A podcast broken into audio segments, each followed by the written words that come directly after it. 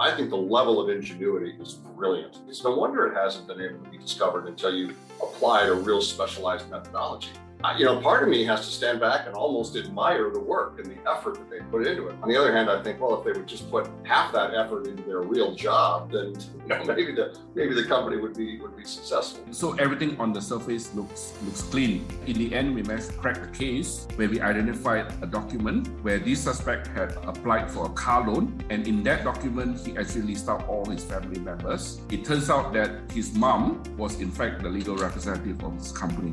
Everyone thinks that doing pre-transaction due diligence at this level kills deals. It does not kill deals.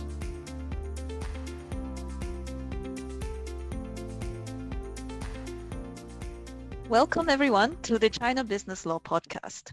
My name is Boon Kim Pham. I go by Kim, and I will be your guest host for this episode today.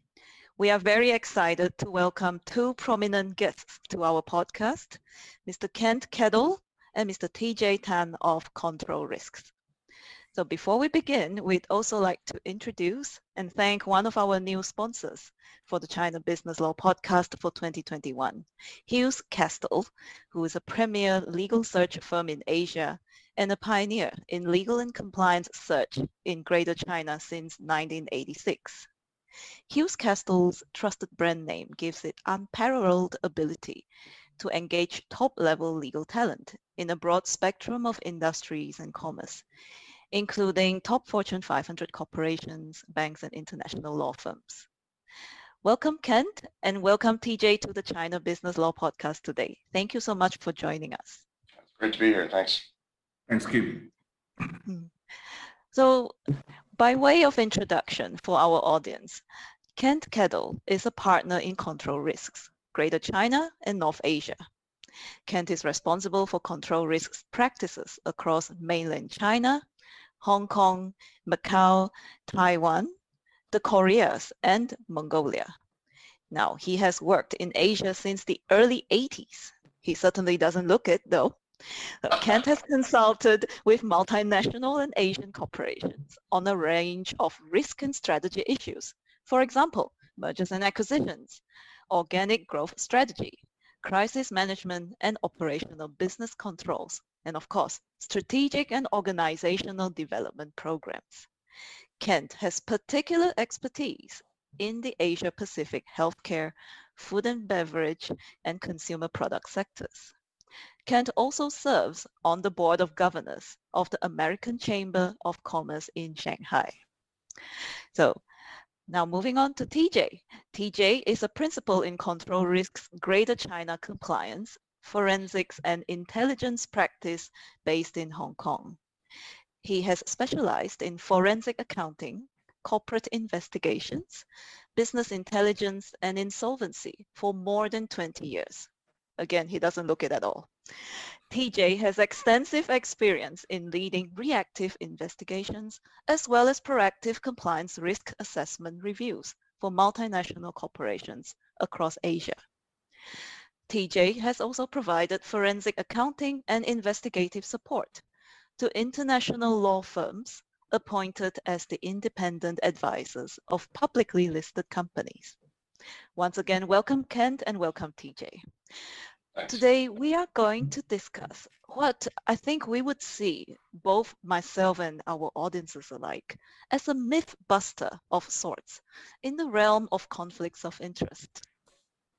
For many in-house compliance practitioners, one of the evergreen issues that our audience perhaps continues to face, and it is not always given the airtime that it deserves, is the perceived or potential existence of a conflict of interest within an organization.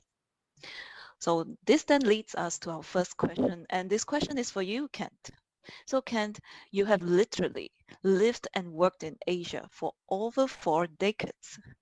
Looking at the topic of conflicts of interest generally, with a focus on China, do you see an increase in transparency, which may lead to a decrease in potential conflicts? Or do you see a trend of more sophisticated ways, perhaps, of concealing potential conflicts of interests within an organization? Yeah, it's, it's a it's a great uh, great place to start. I think I think the, the, the change that what we've seen over the years is an interest in companies or, or, or a concern in companies around conflicts of interest. You know, years ago when we were, you know, the economy was growing at 12 and 13 percent, we were all just trying to hang on, right? We were just trying to keep our business going, trying to hire as many people as we could. We're just trying to hang on. Conflict of interest was kind of like, well, it's, you know, kind of the cost of doing business in a sense, you know, and, and we all know conflicts of interest are people kind of lining their own pocket, leveraging their, their, their title and their position to line their own pockets it's kind of an age-old problem throughout all of Asia, but I, I, I, have a special place in my heart for the unique approaches that, that happen here in China. And so in the old days, we, we never really were concerned about it. As things slowed down, competition got stronger. We were trying to squeeze more margin and efficiency out of all of our organizations. Companies started to get more concerned about it. But there was still the problem of actually investigating conflicts of interest. Conflicts of interest aren't caught very often, typically, because it doesn't always obviously pass things through the company books or company records or something like that. It, and if it is, it's, it's, like you say, it's quite hidden. And so investigating them was was a very difficult thing. And people thought, well, you know, we're not going to find out much anyhow. Why even bother to investigate?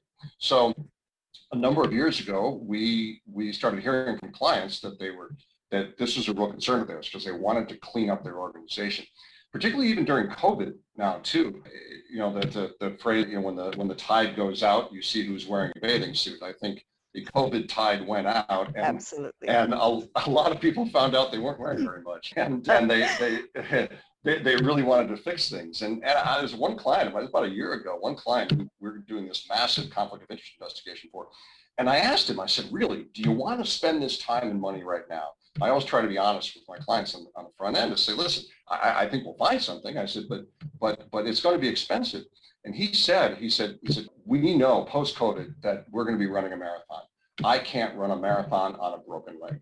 And this inside insider trading, conflict of interest, all that stuff is a broken leg for my organization. I need to make sure that I am as strong as possible so I can compete as well as possible going forward. So I, I, think there's a there's a new concern about it, and and based on our experience and the methods that we use, some success in, in in investigating. That's an excellent point that you've made there, Kent. So instead of an area where one could turn a blind eye, perhaps, and perhaps such conflicts were somehow tolerated in the past, would you say that a company would actually lose its competitive advantage if they don't actually they, they don't actually take the issue of conflicts of interest seriously at this day and age.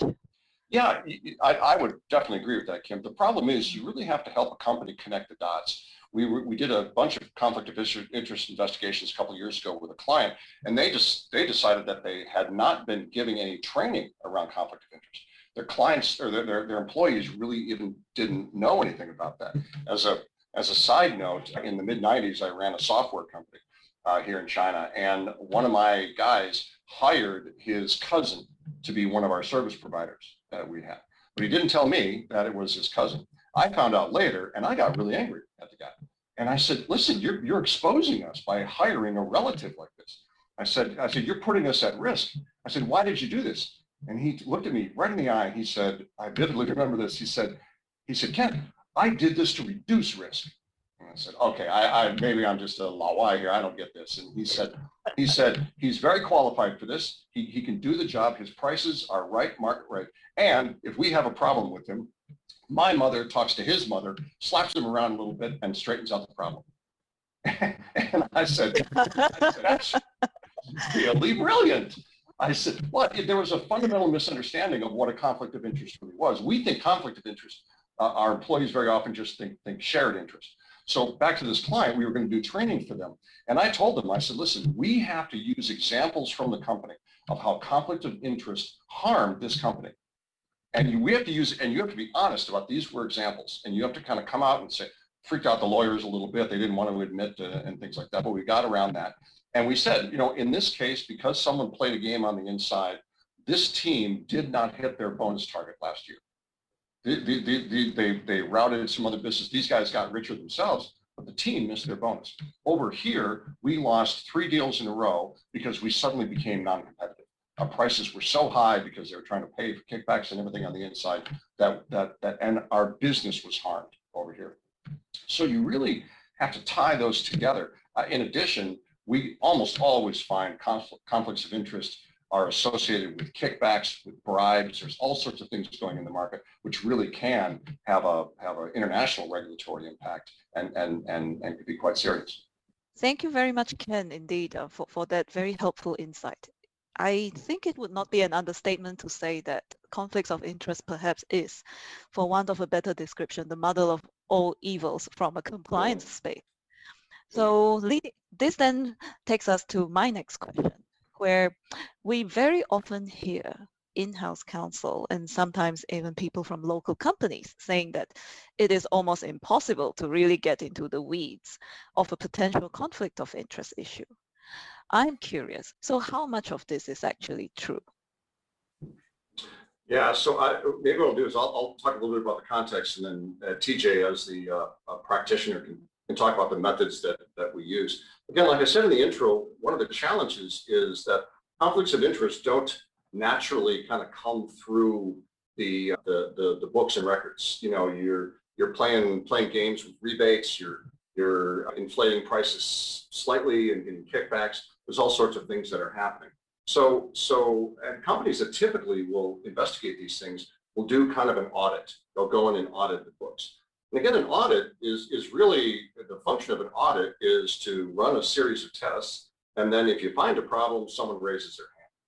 It's not investigation. Those are two different things. And so we recommend an investigation. So depending on the type of company, consumer product company, food company, industrial products company, we've done so many of these that we know kind of where the bodies are buried. So let's go look there first, you know. And the first thing you need to do is you need to get outside the four walls of the company to go find out what's happening in the market. What what are the relationships out there between your own employees and say a distributor or a vendor or another third party that are that are motive that are are motivating this? What types of deals are involved? Things like that. So TJ can, can talk a little bit about the, the, the methodologies and, and how we start outside.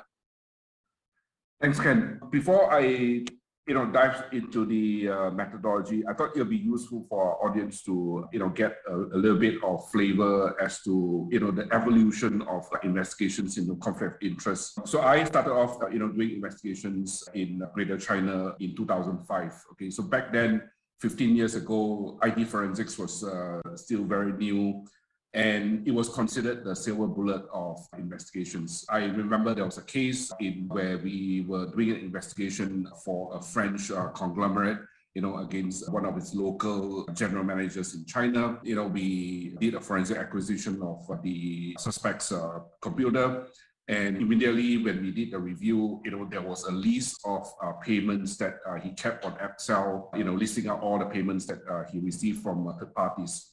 You know, so it was an open and closed case. Bring that forward by five years, you know, in 2010, things were getting a little bit more uh, complicated. You know, people were becoming more sophisticated. We did a case in Beijing where you know, there were issues of uh, similar issues of conflict of interest. You know, when we look at the books and records, uh, we did uh, the computer, the, the IT forensics, you know, it came out relatively clean.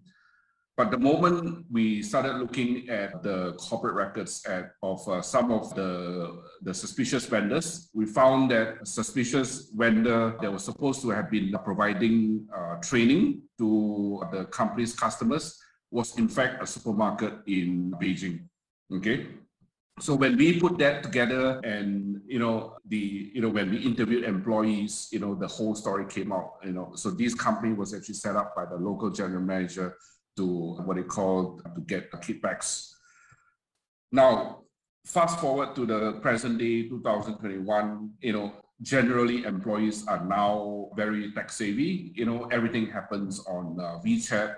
You know, in fact, we get when we do IT forensics nowadays, you know, employees actually telling each other not to use company and computers to discuss anything.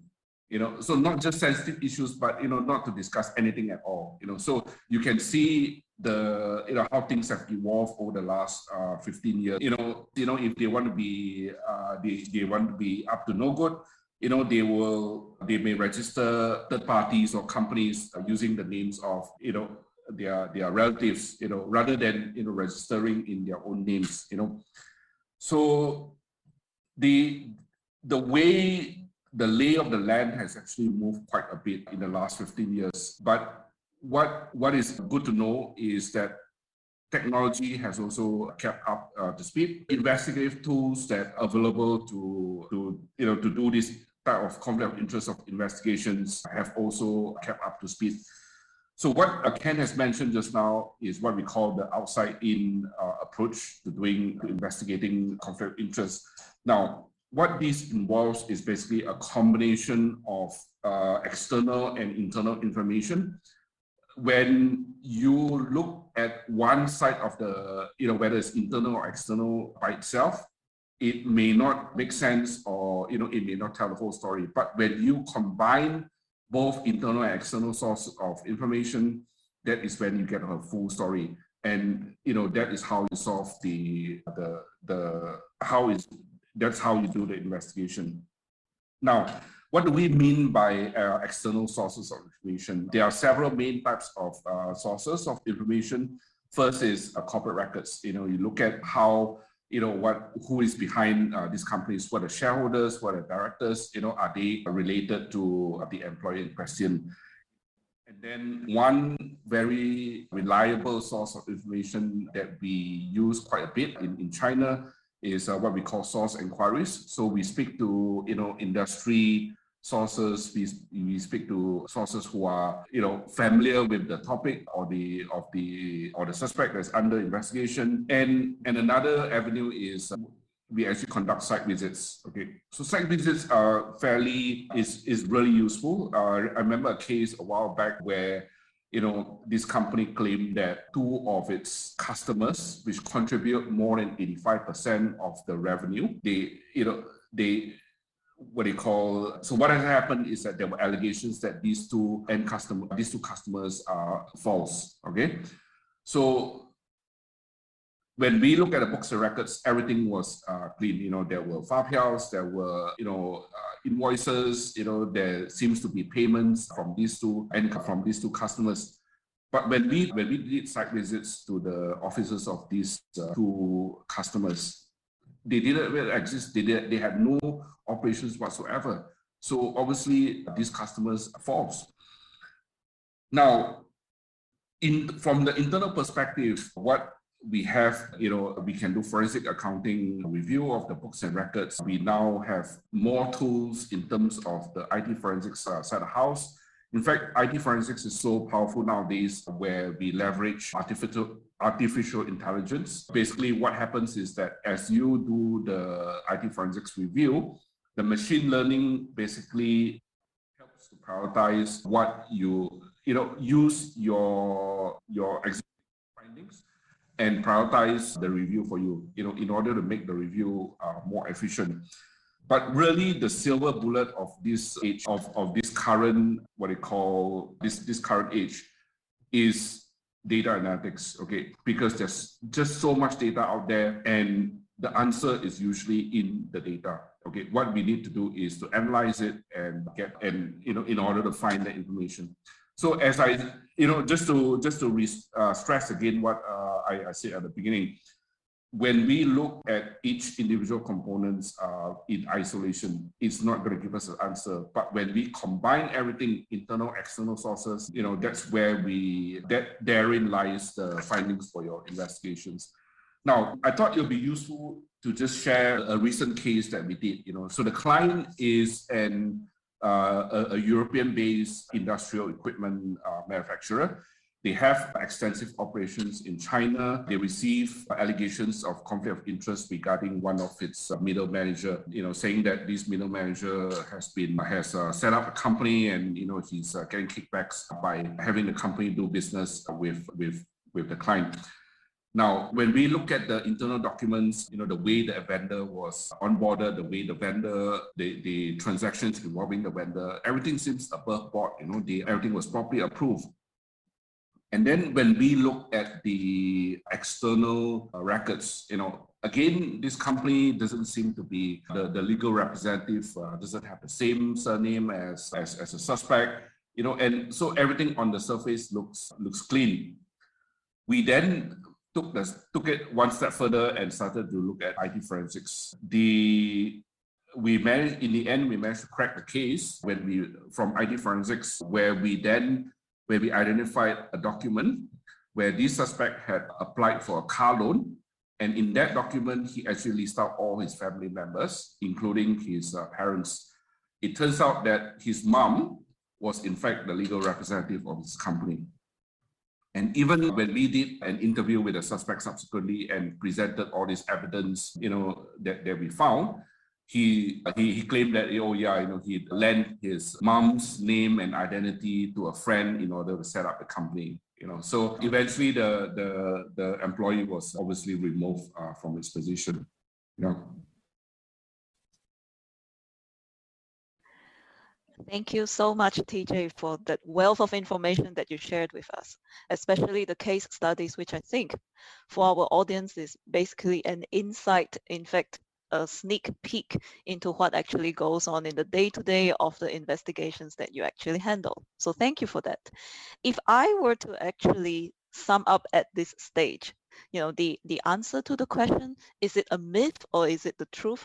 I would say it's a myth. And you can tell me if you disagree because so the, if the conflict of interest is an elephant in the room that needs to be addressed, then we obviously need to identify all segments or all parts of the elephant to piece together the, the puzzle, a 360 holistic view, if you may. And also, as I was hearing, you know, with great interest, I have to say, how you actually um, engaged in the different methodologies, including data analytics, how to identify and piece together the whole puzzle. One thing to bear in mind, and I think everyone who's tuning in this episode probably will agree that we cannot judge a company's books and records by its cover. So thank you for that. And this then leads us to the next question. We're going to shift gears a little bit, Kent uh, and TJ. So we're going to go to mergers and acquisitions because I think this is an area where it's always a very happy uh, environment where we're trying to close something. So from a mergers and acquisitions perspective, my question is, you know, to the both of you, how much weight should an international multinational company place on the review and identification of potential conflicts of interests before determining whether or not, okay, do we go ahead or do we step away, walk away from this deal? So over to the both of you. Thank you. Yeah, it's, it's, a, it's a great question, Kim. I mean, I, I think you, certainly the, the obvious thing should be done first. It's just checking checking to see does the target actually talk about conflict? Uh, is it is it in their their handbook? You know, does it address that? This is these are the kinds of behaviors that we don't accept. Do they do they make some attempt to monitor these kinds of things? Do they have a declaration policy? You know, do they do they have things like that? The the the the, the basics in place. I think the, the the difficulty of of trying to figure that out before the acquisition is that as the acquirer, you have less information available to you. You know, and most of it's kind of sitting in the deal room and it's it's it's a commercial nature and things like that. And and again, like like TJ and I were saying, it, it's very difficult to identify these things naturally within the books and records and transactions and things like that. You really do need to get on the outside.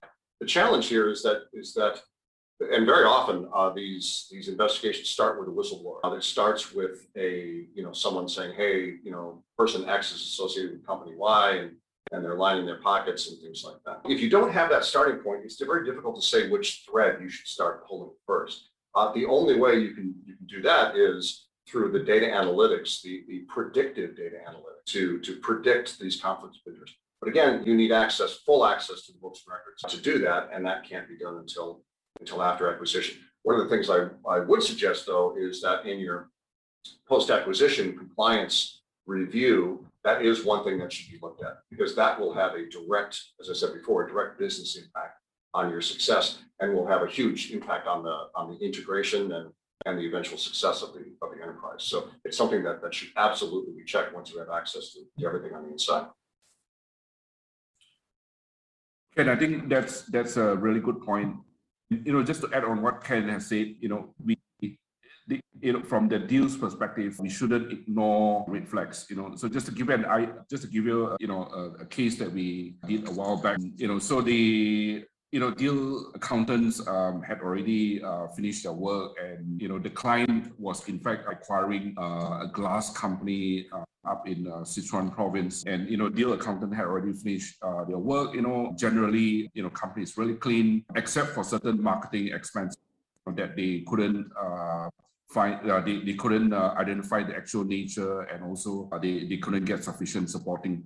So then they they requested a forensic uh, accountant to come in, us, you know, and you know to look at these uh, these marketing expenses turns out, so when, when we were there, we, we on-site work, we look at the books and records, you know, spoke to people, did interviews. It turns out the marketing expenses and, you know, it was like in tens of millions uh, for, for a very short period.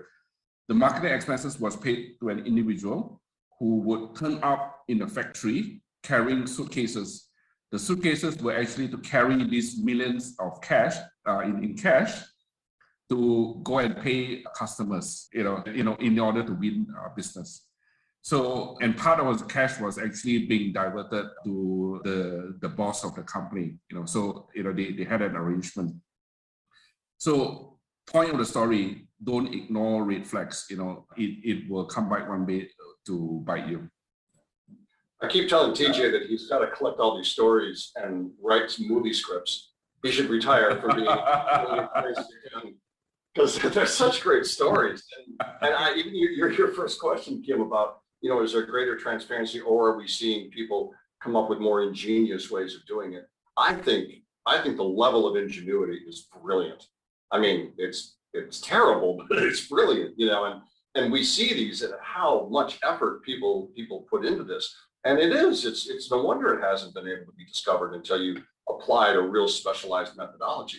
But you know, part of me has to stand back and almost admire the work and the effort that they put into it. But I, on the other hand, I think, well, if they would just put half that effort into their real job, then you know, maybe the maybe the company would be would be successful. But it's yeah, the the, the stories are unbelievable. Every day we hear something. That those are incredible stories and I couldn't agree more. So a movie script written by Control Risks probably would be the way to go. So thank you so much to both of you for, for actually providing insight. The China Business Law Podcast discussion with Control Risks continues. Hear part two of our interview with Kent and TJ.